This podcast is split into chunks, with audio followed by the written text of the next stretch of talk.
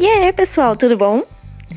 Eu sou a Josilene e esse é o podcast oficial da Start Coding, uma iniciativa online com o objetivo de inserir mulheres na tecnologia. Isso mesmo, promover mulheres na tecnologia. Promovemos cursos, palestras, encontros e diversos projetos voltados para empoderamento feminino na computação. E aí, vamos conhecer? Esse é o Start Coding.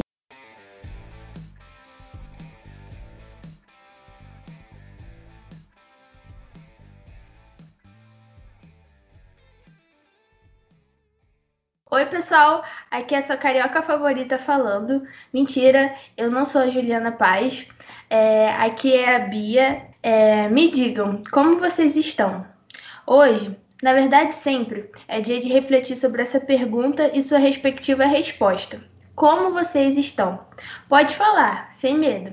Essa quarentena não tá fazendo nada bem pra gente, né? Bom, então nós aqui da Start Code decidimos dedicar um episódio inteirinho só para falar sobre saúde mental. Mais especificamente, saúde mental nos estudos e no trabalho. Esperamos que hoje a gente consiga ajudar de alguma forma você aí do outro lado, enviando boas energias e uns conselhos bem bacanas. E para isso, convidamos algumas meninas e, claro, uma profissional incrível para falar sobre o assunto. No final do episódio, vamos deixar algumas dicas de lugares onde você pode encontrar atendimento psicológico gratuito. Então fique até o final. E claro, Oi, fazendo aquele merchan de sempre, segue a gente lá nas redes sociais, no Instagram, no Twitter, LinkedIn. Todas as nossas redes estão no link aqui do então, episódio. E é só você acessar bem facinho, beleza? Tá bom? Para começar a apresentação Beijão. das nossas convidadas maravilhosas de hoje, eu vou chamar a dona Carol. Carol, se apresenta aí pra gente. Oi, Bia. Oi, gente. De novo eu aqui. Sou muito intrometida. para quem não me conhece, eu sou Carol, Caroline Farias, mas todo mundo me chama de Carol. É, eu sou daqui de Teresina, no Piauí. E atualmente eu estou trabalhando numa empresa é, uma é Health aqui do, do Piauí, mas tem sede em vários outros estados. É, a empresa é chamada Meida Health, eu trabalho como pesquisadora lá. Espero hoje contribuir um pouquinho na conversa. A nossa próxima convidada super especial é a Kátia. Kátia, dá uma palavrinha aí pra gente. Oi, gente, meu nome é Kátia, eu trabalho como desenvolvedora web e mobile e eu moro atualmente em Toledo, no Paraná. E eu espero contribuir também com essa conversa produtiva. Bom, e a nossa próxima convidada super especial também é a Nayara. Se apresenta um pouquinho pra gente, Nayara. Olá, pessoal, tudo bem? É, me chamo Nayara, é, eu sou de Formosa, do estado de Goiás, aqui do ladinho de Brasília. É, sou formada em psicologia há quatro anos tenho pós em terapia cognitivo-comportamental e atualmente eu atuo na clínica, né, no consultório, mas já atuei também é, como psicóloga social, mas atualmente estou só na clínica. Então, depois das apresentações, a gente já vai entrar para o nosso assunto, né? Que é mais geral, falando sobre saúde mental. A gente vai responder algumas perguntinhas e desenvolver o conteúdo conforme a gente for respondendo. Bom, é... Primeiro eu quero começar com o início, né? Para a gente entender como tudo funciona primeiro. Eu quero que a Nayara responda para mim o que significa ter saúde mental. É, então, é, ter saúde mental significa, a princípio, você estar bem consigo mesmo e com os outros, né? É você estar bem resolvido, digamos assim e ter um certo equilíbrio entre suas áreas sociais, emocionais, psicológicas, familiares. É, por mais que pareça que para os outros é, você não está em equilíbrio, mas se você se sente em equilíbrio e se sente bem consigo mesma, isso pode ser considerado ter uma saúde mental favorável. Então vamos lá para a próxima pergunta. Bom, eu não vou falar nada sobre o que significa ter, porque né, deixei para profissional essa pergunta. Bom, a próxima pergunta muito importante que, que eu acho é, que muitas pessoas deveriam pensar um pouco mais sobre é como as relações interpessoais podem afetar a saúde mental. Eu queria a opinião de todos sobre o assunto e eu vou começar com a Carol. Carol, você tem alguma opinião para dar sobre isso?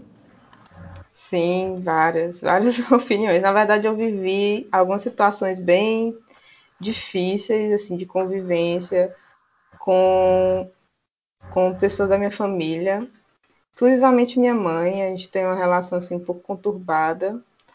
E, e eu, por um tempo, foi, foi, acho que, não foi na época do mestrado, especificamente, eu já não estava mais morando com ela, mas na época que eu estava na graduação ainda, eu lembro que estava morando num ambiente bem tóxico, assim, e, e aquilo me afetou muito, eu fiquei muito doente, e eu comecei a desenvolver, é, eu já eu tenho, tenho um problema com ansiedade desde a adolescência, e isso acabou interferindo muito. Nesse momento, eu comecei a desenvolver crises bem pesadas, e isso me levou a, a um estágio emocional assim bem crítico. Incrível. Eu acho que relações interpessoais, acho que se você tem um ambiente que tem pessoas que lhe fazem bem, que você se sente à vontade, que você não se sente pressionado em algum sentido, te fazem se sentir melhor. Eu acho que acaba, não sei, é, te afetando positivamente. E você ficar ao lado de pessoas ou de ambientes que te fazem se sentir mal, elas podem te levar a colapsos assim emocionais bem pesados. Eu acho que é sempre bom as pessoas terem uma rede de apoio com pessoas que elas confiam e que possam dar assim, palavras assim, de apoio e, e ajudar nesses momentos. A Cibele é uma dessas pessoas que está na minha rede de contatos. Eu lembro que nessa época eu conversei muito com ela, ela me ajudou muito. E hoje eu estou bem melhor. Ainda de vez em quando acontecem algumas coisas, porque infelizmente a vida é assim. Você vai acabar encontrando pelo caminho situações que vão te deixar muito mal. E, e você tem que aprender de alguma forma a conviver com isso da melhor forma. E eu acho que as relações interpessoais é a chave, sabe? Para você ter uma vida uma vida melhor, assim. Principalmente com, com relação a si mesmo, assim. A manter uma saúde mental é, boa, assim, para conseguir enfrentar esses problemas do dia a dia. É, só para deixar claro, a Cibele é a Kátia, tá? Sim, desculpa, que a Carol gente, comentou. É porque, é porque. Desculpa, gente. É que a a Kátia Sibeli, o nome dela. É, meu nome eu é chamo Kátia ela de Sibeli. Eu chamo ela de Sibeli. Porque ela é minha amiga, ela se apresentou para mim como Sibeli. Mas o nome dela é Kátia Sibeli. Pode chamar de Sibeli, não tem problema não. Já tão íntimas, né, gente? Pode chamar ela de Sibeli. Pode chamar, não tem problema não.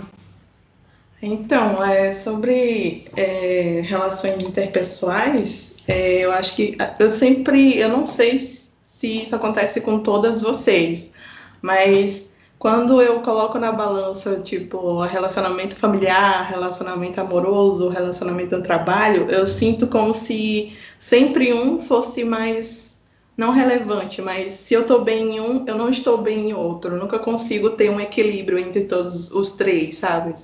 Entre essas balanças, esses tipos de relacionamento. Não sei se vocês tem a mesma percepção que eu. Normalmente, quando eu vou mal em um, eu vou mal nos outros. eu vou muito mal. Tem umas eu... épocas da minha vida que eu vou mal em todos, aí dá é, uma virada, assim. Normalmente, se eu tô mal em um, eu acabo afetando todos os outros. De alguma forma. Isso quando a gente não tá mal em um e acaba sobrecarregando em outra uh, relação. Entende o que eu quero falar? Então você tá, tá, tá, meio mal ali com a relação com a sua família, por exemplo. Aí você namora e sobre, sobrecarrega, entre aspas. Não quero que isso pegue mal, né?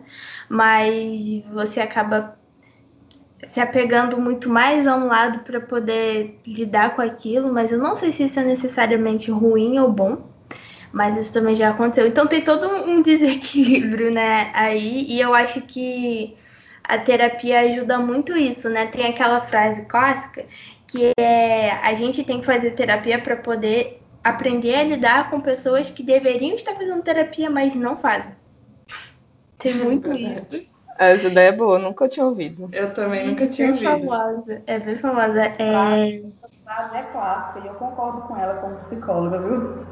Porque muitas das vezes é, a pessoa procura a terapia, mas na verdade é, a sobrecarga não é, nem, não é nem dela, é da família, ou do namorado, ou do trabalho, e ela que acaba procurando a terapia para tentar lidar com todos esses problemas, né?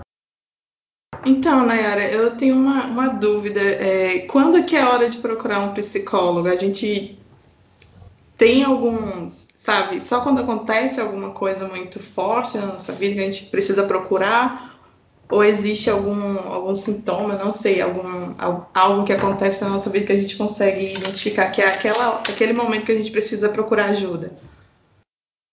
Então, é, isso é muito subjetivo e pessoal, né?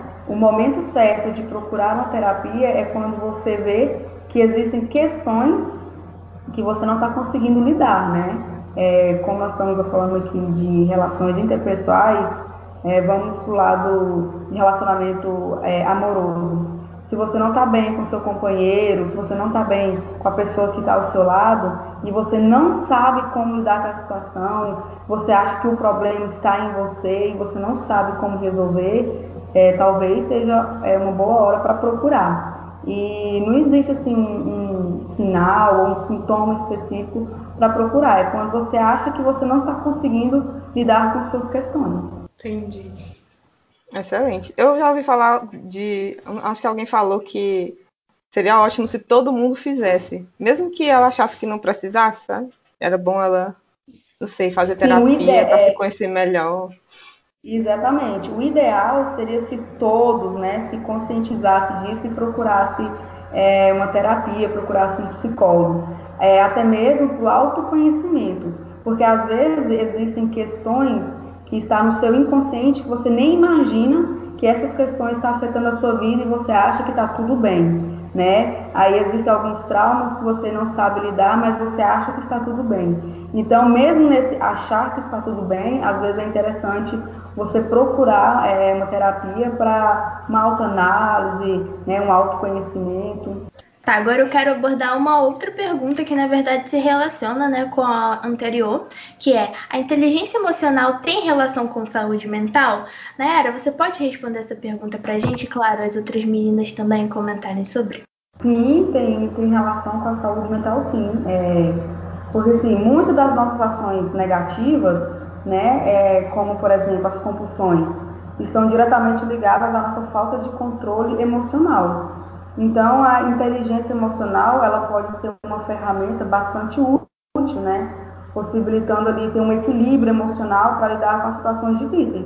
Então, a inteligência emocional está ligada diretamente com a nossa saúde mental. Nayara, sobre a inteligência emocional, tem alguma forma da gente desenvolver? É, então, assim, a forma mais apropriada é dentro do consultório com uma ajuda profissional, né? É, se a gente for pesquisar assim no Google e tal, a gente vai encontrar muitas ferramentas. Só que você não vai estar ali sendo acompanhada e direcionada de forma correta para você desenvolver essa inteligência emocional, esse equilíbrio emocional. Então, a forma mais correta seria procurar uma ajuda profissional. Porque, assim, é, o Google pode te oferecer muitas ferramentas, muitas dicas, mas talvez nem todas se encaixam em você, nem todas se encaixam é, com a sua dificuldade, com o que você está passando no momento para adquirir essa inteligência emocional, essa habilidade emocional. Então, a forma mais correta seria procurar uma ajuda profissional. Eu acho isso muito importante. Até eu estava conversando com uma amiga um dia desses que ela estava falando que ela estava querendo começar a fazer terapia e tudo mais. Eu estava ali incentivando ela, né? Contando um pouco da minha experiência sobre. Eu sei que é muito difícil, eu comecei a ter, tomar esse cuidado. É muito difícil, no que eu digo assim, é muito fácil, na verdade, não é difícil. É muito fácil você chegar para alguém e falar: olha, você precisa fazer terapia. Às vezes a pessoa, ela fica com medo, com receio, não conhece muito bem, então acaba que aquela palavra que você vai estar tá dando, a pessoa pode interpretar errado e aquilo meio que bloquear ela, sabe? Você só chegar e falar, olha, você precisa de uma terapia, hein? Então eu acho legal a gente sempre falar assim, olha, existe um profissional que pode te ajudar é, de diversas formas e tem, existem abordagens diferentes. Ele vai, é o que eu sempre falo, ele ou ela, né? A pessoa vai te ajudar a enxergar coisas que você não consegue ver. Assim, pelo menos todas as vezes que eu saio de uma sessão, praticamente é isso, gente. É impressionante como a minha psicóloga ela consegue ver coisas que eu não consegui ver e que estavam bem ali na minha cara.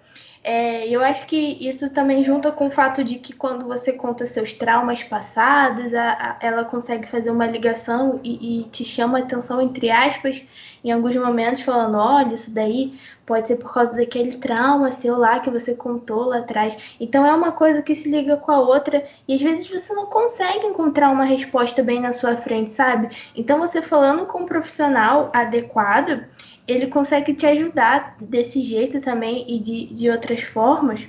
E é o que vem me ajudando muito, assim. Você consegue encontrar respostas que nem tinham passado pela sua cabeça, sabe? É... E é isso. Esse medo que você falou, que muitas pessoas têm de procurar terapia, é justamente por ainda a questão da saúde mental, o cuidar da saúde mental ainda é um mito, né? Muitas pessoas, é, quando você fala assim, ah, eu faço psicoterapia, eu vou na psicóloga, a primeira coisa que as pessoas pensam é, você tem algum problema mental, né? Quantas vezes eu já atendi pacientes que chegavam para mim e falavam assim, olha, eu estou vindo aqui, só que os meus amigos não sabem que eu faço terapia, porque eles acham que eu tenho algum problema mental. E é justamente essa palavra que eles utilizam.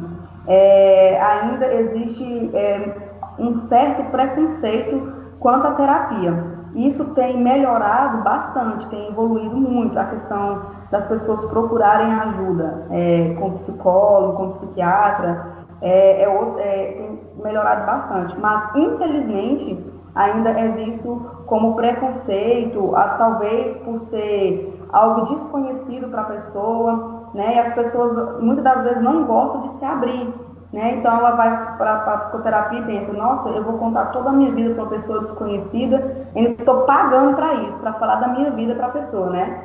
Mas assim, justamente porque é algo desconhecido e novo para a pessoa. E nós, como psicólogos, temos trabalhado justamente é, nessa questão de desmistificar de que a psicoterapia, né, procurar um psicólogo é para quem é doido, para quem tem algum problema severo, algo do tipo. Como foi dito anteriormente, a psicoterapia ela está aí para todos. Né? Seria bom se todos se conscientizassem e procurassem. Nayara, como está sendo essa procura por psicólogo na quarentena? Tem aumentado?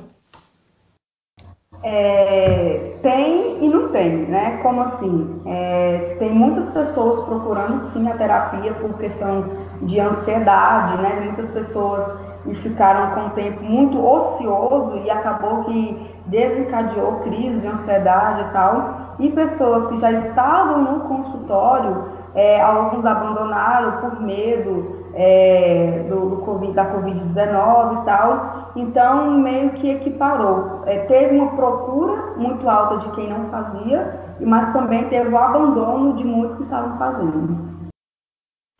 Nossa, que perigoso uma pessoa que está em tratamento sim. parar, né? É, sim. Eu acho isso muito perigoso. É, eu tenho visto é, recentemente muitas propagandas é, sobre aplicativos que estão fazendo esse, essa intermediação, né, de atendimento entre o psicólogo e o, e o paciente. isso está no, no seu ver, né, Nayara? Está sendo eficiente?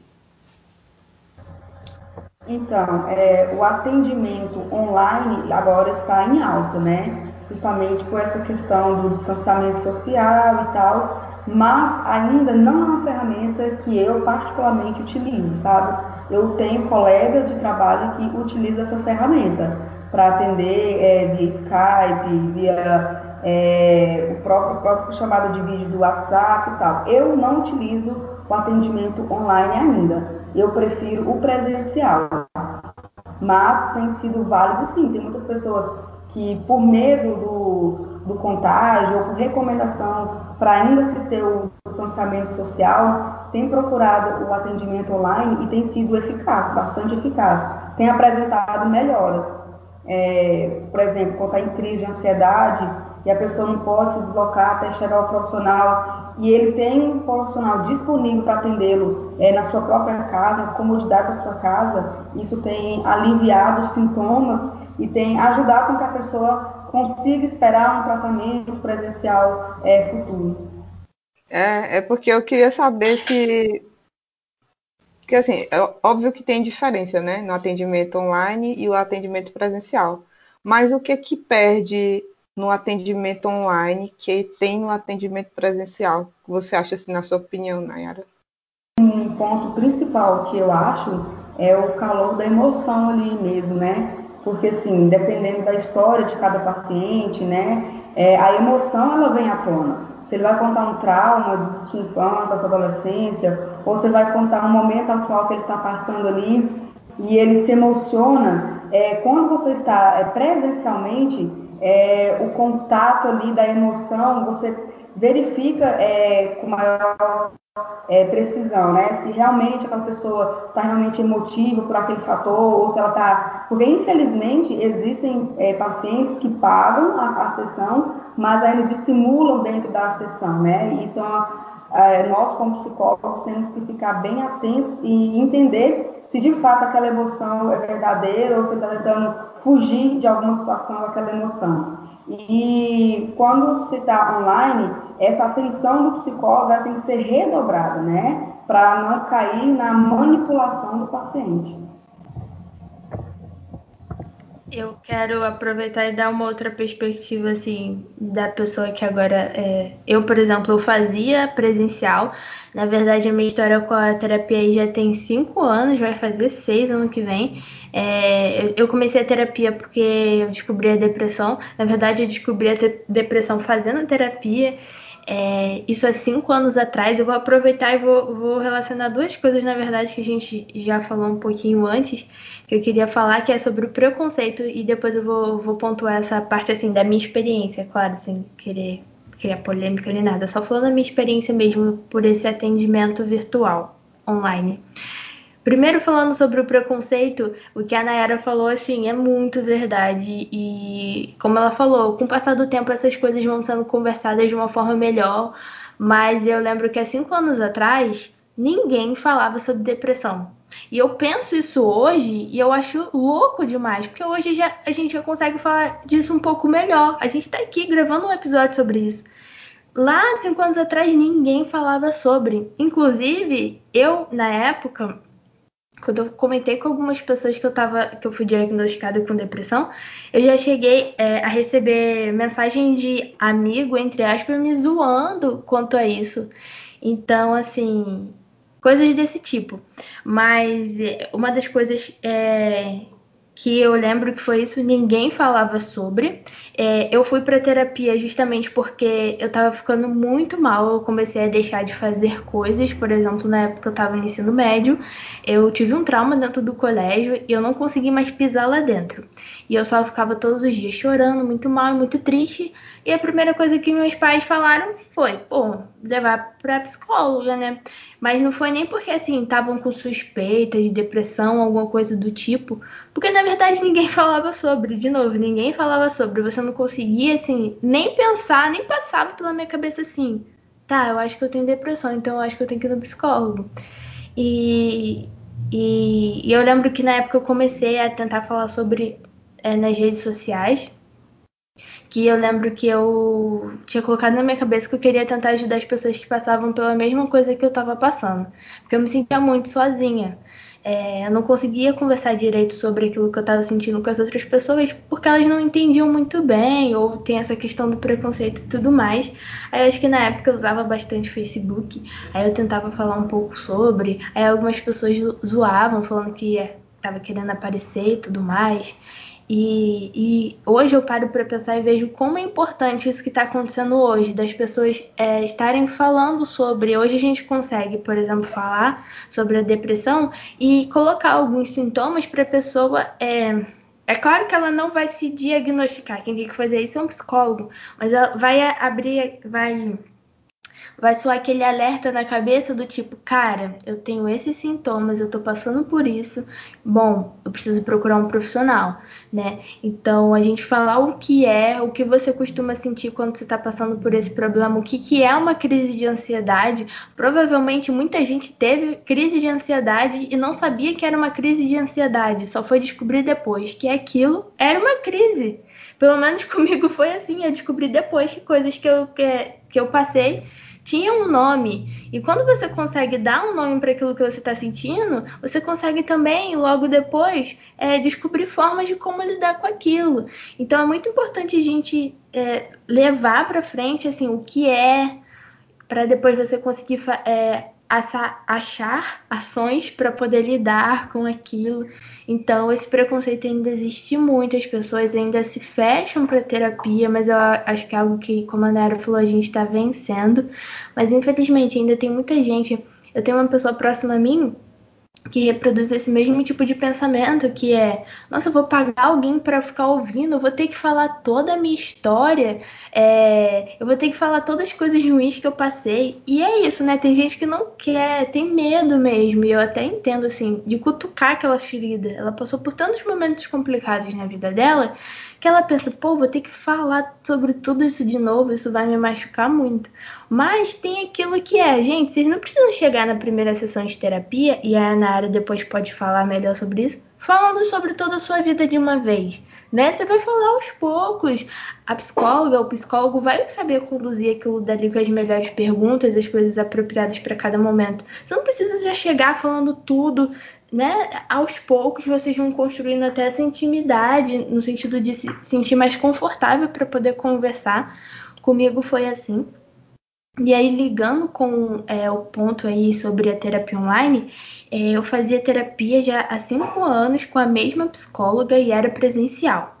Só que eu comecei a notar que, como eu posso dizer, eu estava saindo da terapia da mesma forma como eu estava entrando. É, e até aí eu falei, tá, tudo bem, não vai ser todas as vezes que eu vou sair, tipo, com a mente explodindo, cheio de pensamentos, e nossa, é verdade, não sei o quê. É, bem, tem hora que você vai sair da mesma forma que você entrou, não sei, neutra, sei lá. Mas aí eu vi que isso estava se repetindo muito. Aí eu vi que eu tava, não estava conseguindo extrair muita coisa mais, sabe? Aí eu começou a passar pela minha cabeça que eu teria que mudar de psicóloga, só que isso foi muito assustador para mim, porque você imagina cinco anos tratando com a mesma pessoa, quase um casamento. Eu tava brincando, né? Falei, gente, quase um casamento, como é que eu vou abandonar ela? E é uma pessoa que até hoje eu tenho um carinho muito grande, assim, muito, muito grande. gosto muito dela. E. Mas eu vi que eu não tava conseguindo progredir, sabe? Tinha muita coisa dentro de mim que eu já não tava conseguindo colocar mais para fora. E aí veio a pandemia. É, e aí eu resolvi mudar. É, eu já acompanhava alguns perfis de, de, de, psicólogas no Instagram e tinha uma que me chamava muita atenção. E, e aí, vendo no stories dela, eu resolvi é, chamar ela e perguntar sobre.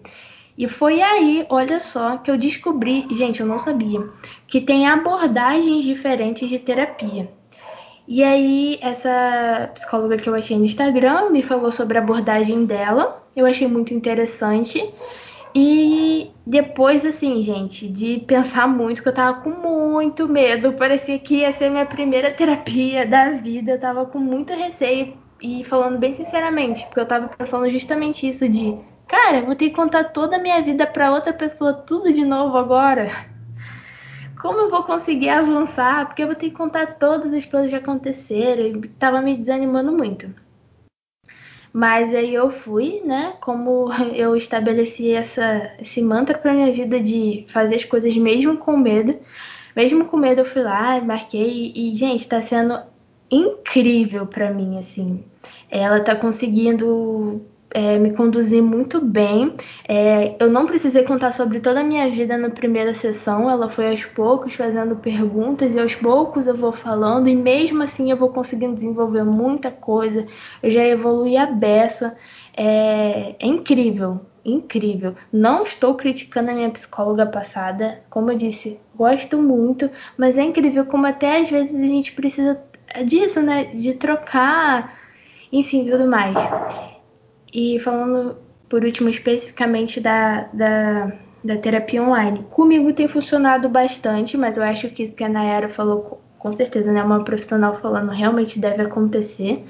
Comigo vai ter que ser assim porque eu acabei arrumando uma psicóloga de outro estado, então eu só vou conseguir, é, por enquanto, né, fazer terapia online.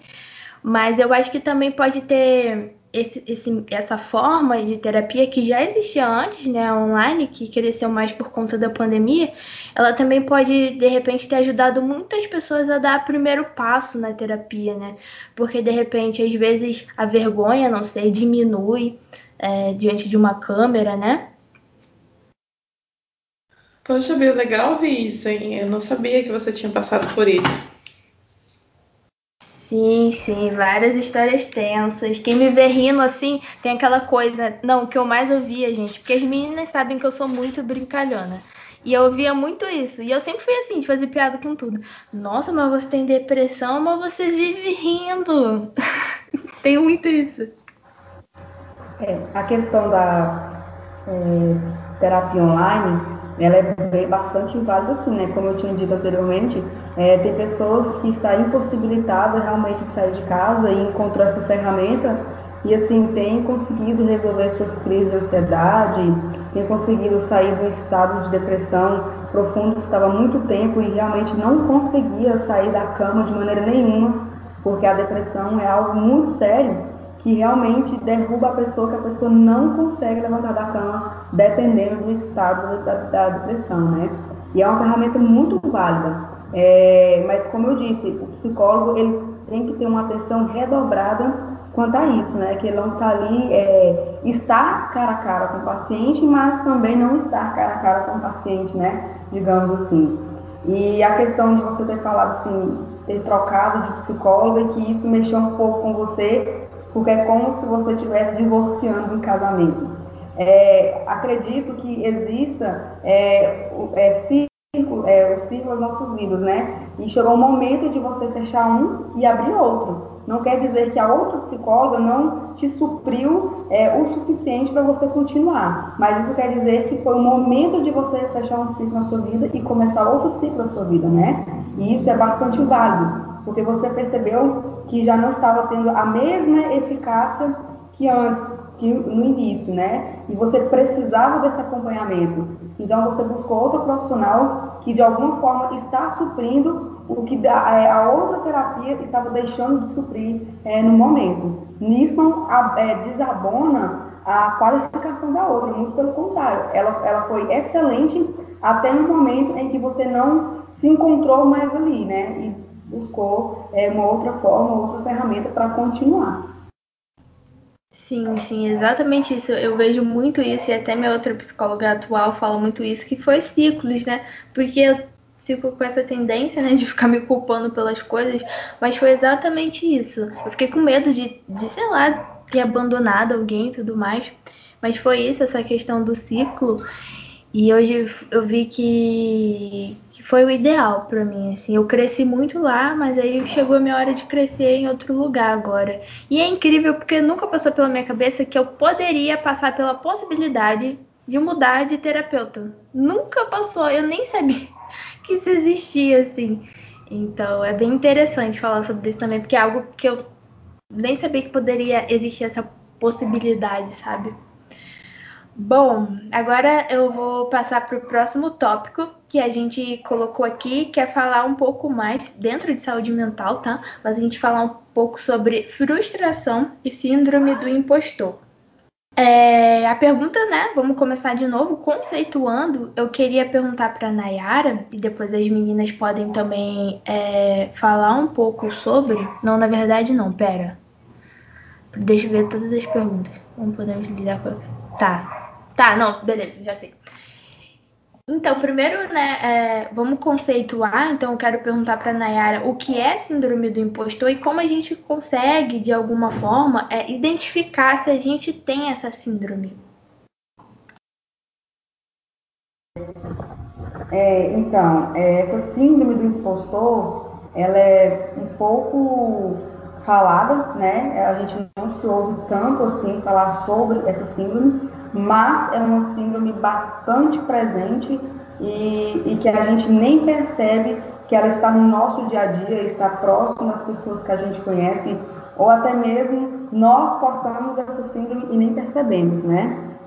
É, é um termo psicológico que descreve um padrão de comportamento no qual a pessoa duvida da sua capacidade, né? Ela duvida que ela é que ela é capaz de realizar algo, ela tem um medo persistente de expor é, para as pessoas, ela se considera uma fraude, né? Ela se considera uma pessoa incompetente e um dos principais fatores é a autoconfiança extremamente baixa. É, e não importa o nível ou o cargo que a pessoa ocupa, é, qualquer um pode estar com essa síndrome e, e não sabe que está com ela, né? É, e como que a gente consegue identificar? Tem vários fatores, vários sintomas, né? Mas eu vou é, falar de um dos principais, que é os que mais é, né? Por exemplo, o esforço exagerado. É, a pessoa tem uma obsessão por mostrar resultados a todo tempo que justifica o seu sucesso, né? Ela não quer se mostrar que ela é inferior a ninguém, ela quer o tempo todo se esforçar para que possa eliminar qualquer tipo de dúvida em relação à capacidade dela. É, outro ponto também é a autodepreciação, né? A pessoa, ela acredita que ela não é boa o bastante para estar ali onde ela está, para ela estar ocupando o cargo que ela está ocupando, para ela estar tendo o sucesso que ela está tendo, e o excesso de autocobrança, a intolerância aos seus próprios erros, às suas próprias falhas, porque ela acredita que ela não pode errar de maneira nenhuma. Ela sempre tem que acertar, porque as pessoas podem ver ela como uma farsa se ela errar, né? E também a pessoa tem um medo excessivo de exposição. Como assim medo de exposição? É, pessoas que portam essa síndrome, elas são pessoas que sofrem muito em silêncio. E raramente ela divide as suas apreensões, por que, que ela faz isso? Porque ela tem medo de expor as suas dificuldades, ela tem medo de expor é, algo que ela esteja passando e isso confirmar o que ela acha sobre si, confirmar que ela realmente é uma fraude. Né? Então, é, ela tem medo de se expor às pessoas por esse motivo. Ela tem medo de ser avaliada, ela tem medo de ser julgada. E um outro, um outro sinal também é a procrastinação. Né? A pessoa ela tem medo de fazer algo e, e de ser julgada, né, de se expor, então ela vai sempre deixando para amanhã. Por exemplo, se ela tem que fazer um relatório para entregar para o chefe, né? Mas ela tem medo de errar alguma coisa no relatório e o chefe falar para ela, ó, oh, eu não concordo com isso que você colocou, porque não foi bem assim que aconteceu. E ela fala assim, nossa, eu sabia que eu era incompetente. Então ela vai procrastinando, vai deixando sempre para amanhã o que ela tem que fazer com, com medo do julgamento das, das críticas né, das pessoas. E acredito que o, a ponto-chave dessa síndrome é a autossabotagem, né? Que a pessoa ela enxerga o fracasso como inevitável. Ela tem a plena certeza que ela vai ser um fracasso, que ela não vai conseguir ter êxito em nada. Então, como ela tem essa certeza desse fracasso, ela começa a agir de forma que ela começa a minar as suas conquistas, né? Ela começa a acreditar que ela não vai ser capaz, então ela começa a auto-sabotar, ela começa a furar é, reuniões, ela começa a chegar atrasada para ninguém questionar ela antes da reunião como é que está, como ela está, começa a furar com os amigos por acreditar que ela não vai ser uma boa companhia, e com isso ela começa a minar suas próprias conquistas. Então, um dos pontos principais dessa síndrome é a autossabotagem, que é algo que eu vejo bastante comum é, dentro do consultório, quando os pacientes me trazem essas questões. Meu Deus do céu. Se Menina, bate o bingo aqui. aqui. Se tivesse um checklist aqui, ó, tava tudo marcado. Eu também. Não sei vocês, eu marquei Gente, tudo aqui. eu me senti muito, muito, muito expressada nessas falas que a Nayara falou. Parece que ela estava me descrevendo praticamente. checklist Essa- aqui, ó. Essa parte de sofrer calada, é, eu comecei é, sobre isso, eu já tinha é, identificado que eu tenho essa síndrome do impostor, que eu me auto-sabotava, isso desde a universidade. E teve uma coisa que eu comecei a notar ultimamente, que eu estou tentando tirar isso de mim, que eu tenho muito problema em falar eu não sei fazer isso. Se vem uma tarefa para mim e e eu não sei fazer, eu não vou falar que eu não sei fazer. Eu vou dar um jeito de contornar para tentar fazer, mas eu nunca vou admitir que eu não sei fazer. E daí eu tô começando a mudar isso, porque eu não, não sou 100%, né? Eu não sei nada sobre 100% sobre tudo, né? Eu sou uma pessoa que conhece poucas coisas, não, não, não conheço tudo de tudo, 100% de tudo. Exatamente. E a angústia maior da pessoa que tem a síndrome é justamente falar que não sabe. Porque quando ela fala para a pessoa, eu não sei fazer isso, é, a, a, crença né, negativa dela da síndrome é como se estivesse reafirmando, né? Tipo assim, tá vendo? Você é uma farsa, você não sabe. E isso a gente sabe que é algo que a pessoa luta constantemente e, e que vai frustrando ela cada vez mais. Porque ela não tem é, como dizer que não sabe, então é como você disse, ela começa a procurar outros meios para fugir daquela situação, é, ou até aceita né, fazer aquilo que ela não sabe e vai procurar saber como fazer e acaba é, se desgastando ainda mais com uma tarefa que ela poderia não ter pego para fazer, está descansando, mas ela está ali se matando para fazer algo que ela poderia ter dito não. Né? Dizer não é muito importante para a saúde emocional, muito importante mesmo. Isso acontece muito comigo e eu acho que tem uma ligação com muito do medo de ser julgada. Eu tenho medo de, por exemplo, falar que eu não sei fazer alguma coisa e a pessoa pensar que eu sou burra ou que eu não sirvo para nada e aí já pensar um monte de coisa sobre mim. Eu tenho muito medo disso, é, ligado a essa coisa de falar que eu não sei fazer algo. É, e eu acho que entra um pouco também nesse caso de ser mulher, né? E a gente está numa sociedade machista e tudo mais. É, a gente precisa, às vezes a gente vê que a gente precisa ficar provando duas vezes que a gente sabe fazer alguma coisa, é, dependendo do ambiente que a gente está inserida, por causa do medo do julgamento também. Eu acho que tem um pouco disso as meninas que trabalham, né, podem falar é, sobre isso também. Sim, é, realmente tem isso.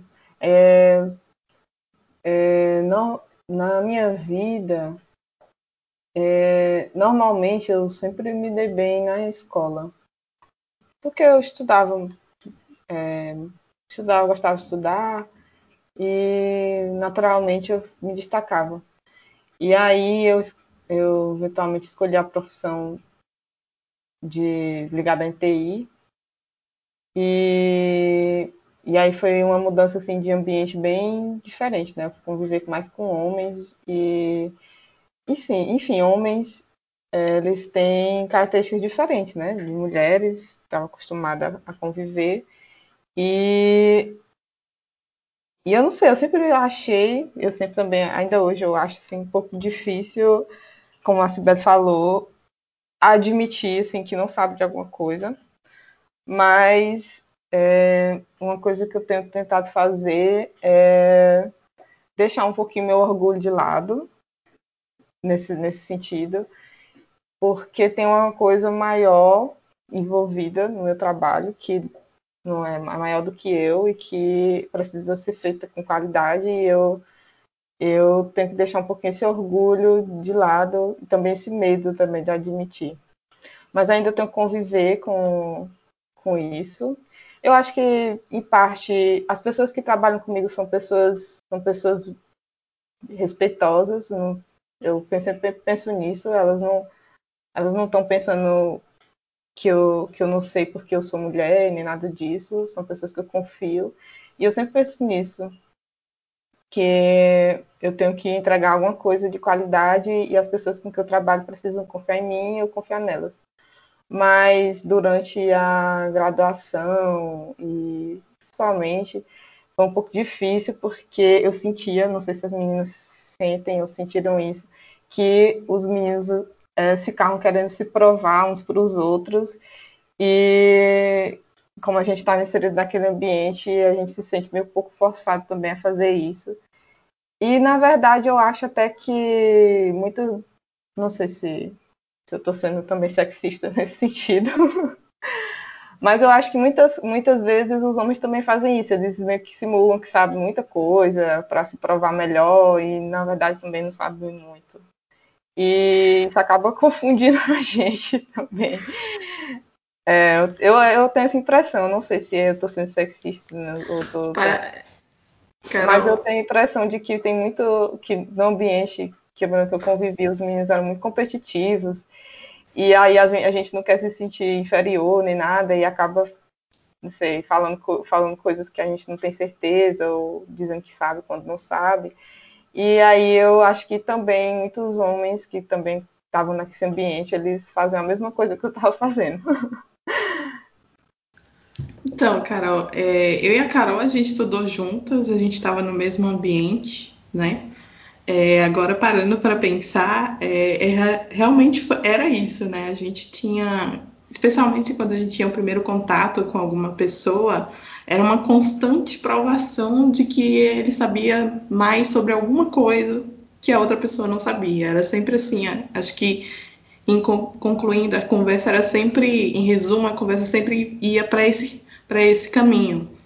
Sempre saber de alguma ter alguma coisa que seria, sei lá, uma vantagem, digamos assim, em relação a outra do, em uma conversa. É, mas durante toda a minha graduação, acho que eu fui muito alienada em relação a isso.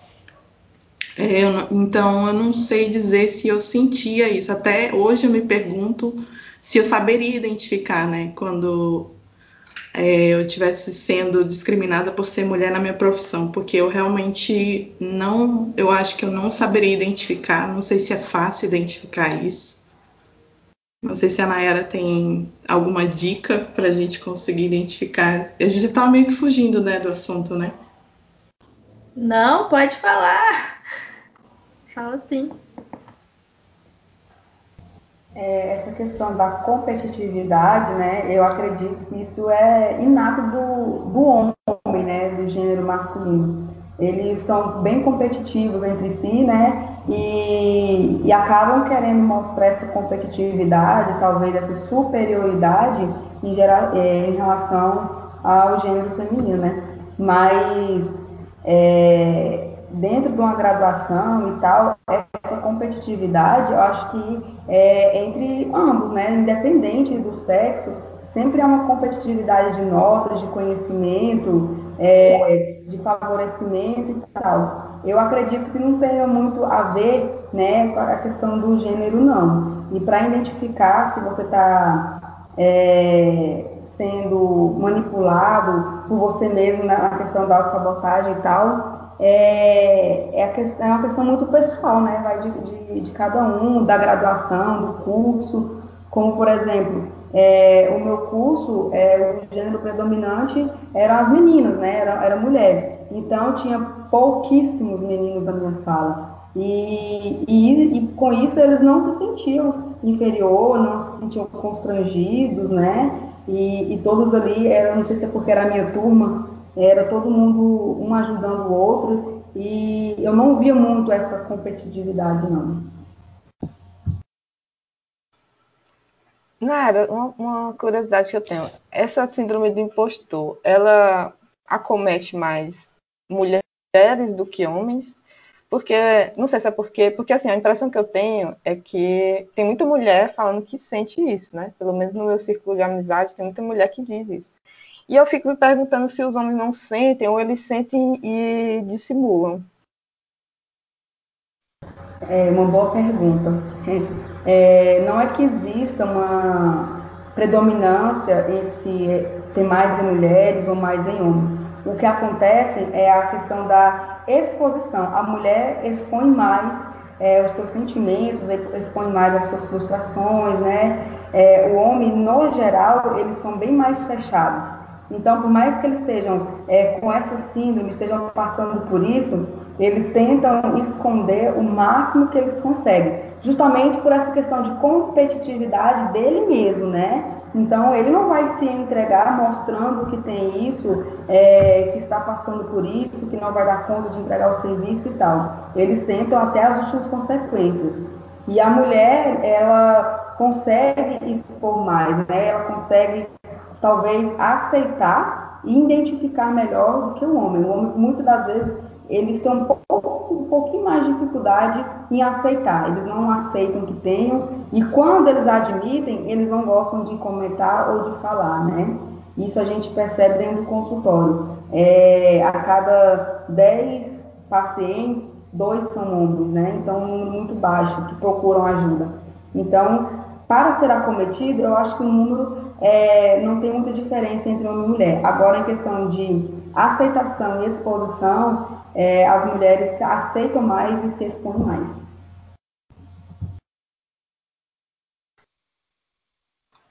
E outra dúvida que eu tenho, como é que como é que a gente lida com, com essa síndrome? Se, tipo, eu, eu identifiquei que eu tenho síndrome do impostor. É, eu acredito que isso deve acontecer em um maior ou menor grau, né? Como eu, como eu posso como eu posso lidar com essa síndrome para eu poder me relacionar melhor, por exemplo, no meu ambiente de trabalho? Sim, é, o primeiro passo é reconhecer, né? Assim, cara, eu me identifiquei tudo. É, primeiramente, é o que eu sempre falo, vocês vão sempre me ouvir falando isso. Primeiramente, é importante buscar uma ajuda profissional. Por quê? Porque ele vai identificar é, qual o grau, né? Se, é, se você está é, muito afetado por isso, ou se você está no início e ainda não sabe como lidar, ou se você já sofre com isso há muito tempo e você já vem se auto-sabotando há anos, né? E agora que você se deu conta disso, então o importante mesmo é buscar uma ajuda profissional. No entanto, é, você pode começar é, entendendo isso, né, identificando tudo isso que eu falei, e se você percebe que você está auto-sabotando, você pensa, não, peraí, por que, que eu vou evitar essa reunião com o meu chefe é, com medo de mostrar que eu sou incapaz? Eu sou capaz, eu me preparei para isso, e começar a enfrentar, de fato, os seus medos, né? Começar a enfrentar a, a exposição. Se você é uma pessoa que que não gosta de comentar de si para as pessoas, procure alguém de confiança e comece a se expor, comece a mostrar que você é um ser humano, que você tem suas dificuldades, que você tem suas limitações, né? É, mas isso é muito amplo, muito vago falar assim de dicas como lidar com isso, porque é uma síndrome muito, muito relevante, né?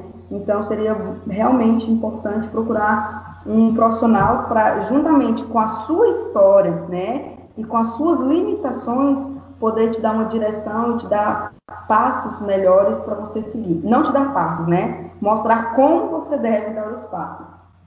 Então, partindo para o próximo tópico, né? A gente já começou a falar um pouco sobre depressão. É, agora vamos falar sobre mais né, sobre depressão e, e, ansiedade. Uma coisa que eu acho muito importante de perguntar é a diferença, é, Nayara, a diferença entre tristeza e depressão. Uma pessoa que está triste e uma pessoa que é depressiva. Você poderia pontuar algumas diferenças para a gente? Sim, é, é, uma pergunta bem interessante, porque é, a gente acha que as pessoas estão bem é, cientes, né, a diferença entre tristeza e depressão, mas não as pessoas ainda confundem, né? Ver uma pessoa que está passando por um momento triste, né? Aí acaba me ligando, ah, Nayara, você poderia passar com fulana, porque ela anda muito triste, eu acho que ela está com depressão. Não, ela está passando por um momento triste, é diferente. Mas qual a diferença, né? A tristeza, ela dura por algumas horas, alguns dias, né? E na maioria das vezes, ela tem um motivo, né? Ou ela terminou um relacionamento, ou ela perdeu um emprego, né? Ou perdeu um ente querido. Então, a tristeza, ela tem data de validade. E a depressão não. A depressão ela pode durar por meses, pode durar anos, né? E nem sempre vai ter um motivo aparente ali, vai ter um motivo específico. Ah, eu estou com depressão porque os meus pais se separaram, né? E muitas das vezes não, a pessoa ela entra num, num, estado de depressão e ela acaba desenvolvendo o transtorno da depressão e ela não consegue é, entender o motivo, ela não consegue apontar o motivo porque ela está com depressão. E a tristeza não, a tristeza você perguntar para a pessoa, né, por que você está triste? Ah, briguei com meu pai hoje, eu fiquei super chateada com isso, eu estou triste, né? Então a tristeza ela tem data de validade. E tem, na maioria das vezes, ela tem um motivo. E a tristeza, é um sentimento normal, né? Que, a, que, a, que nos afeta. É um sentimento que está, é, que nasce conosco. Ela faz parte do ser humano, assim como a alegria, né? A tristeza, ela faz parte de nós. Ela é essencial, é importante termos esse sentimento de tristeza.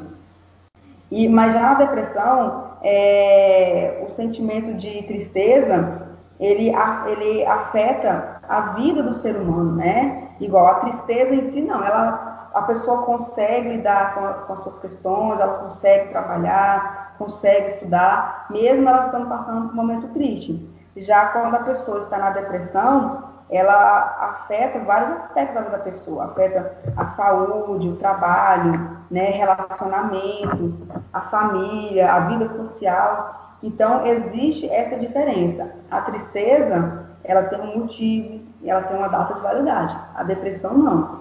A tristeza, ela pode estar dentro de um quadro depressivo, mas a pessoa está triste, passando por um momento triste, não podemos dizer que ela está com depressão, né?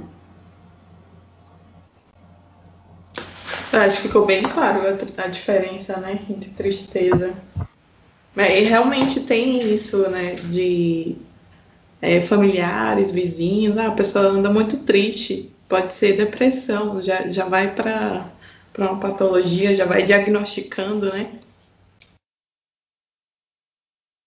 Sim, é, é, bem isso mesmo. Às vezes a pessoa, por exemplo, a pessoa perdeu o emprego, quem é vai ficar feliz de perder o emprego, né? Ainda mais nessa pandemia, o que mais aconteceu foram as pessoas perdendo é, o seu emprego, fechando suas empresas, e isso provoca um sentimento de tristeza na pessoa, né? E a pessoa fica, às vezes, sem saber o que fazer. Nossa, agora, eu tenho uma família para cuidar, como que eu vou comprar é, os alimentos para os meus filhos? E isso deixa a pessoa realmente triste. Ela não vai sair gritando de alegria por ter perdido emprego.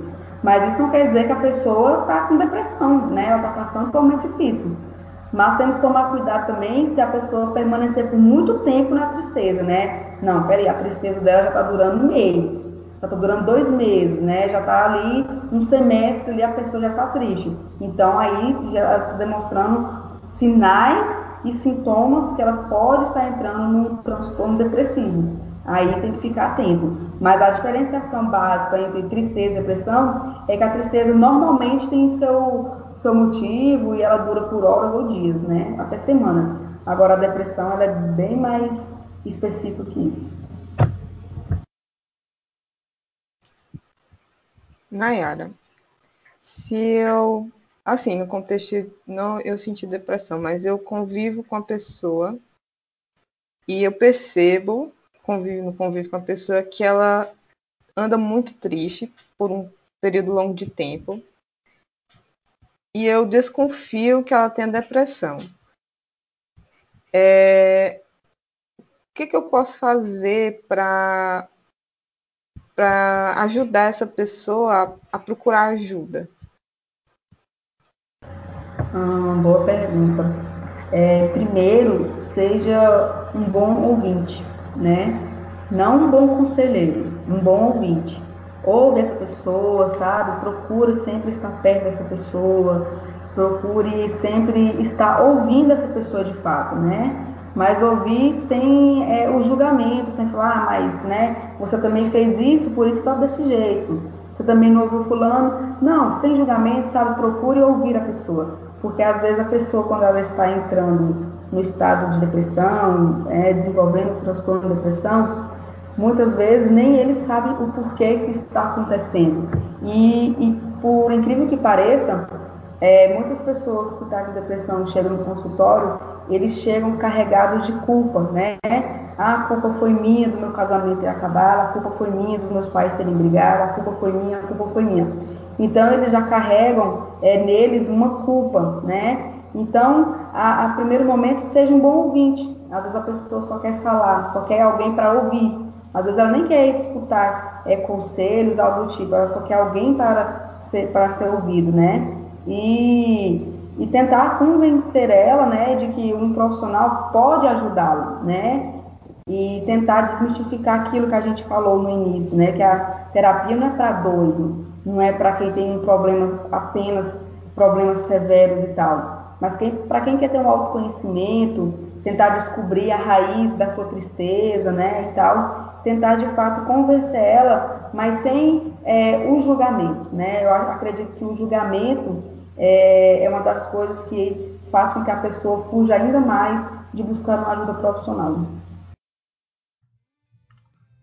Oi, pessoal! E aí, vocês estão curtindo esse episódio incrível sobre saúde mental? A gente decidiu dividir esse episódio em duas partes para uma melhor experiência para vocês. Então, continuamos com esse papo maravilhoso na segunda-feira que vem, tá bom? Te espero lá. Beijão! Nayara, é possível desenvolver a inteligência artificial? Oh, desculpa, nossa, velho. Ai, eu não. A Deb, olha a Deb falando. Gente, eu tô me sentindo aqui, mulher de negócios. Muito importante. Cara, eu tô com vontade de fazer xixi. Na próxima pergunta. Muita informação, né? A pessoa falando que vai fazer xixi.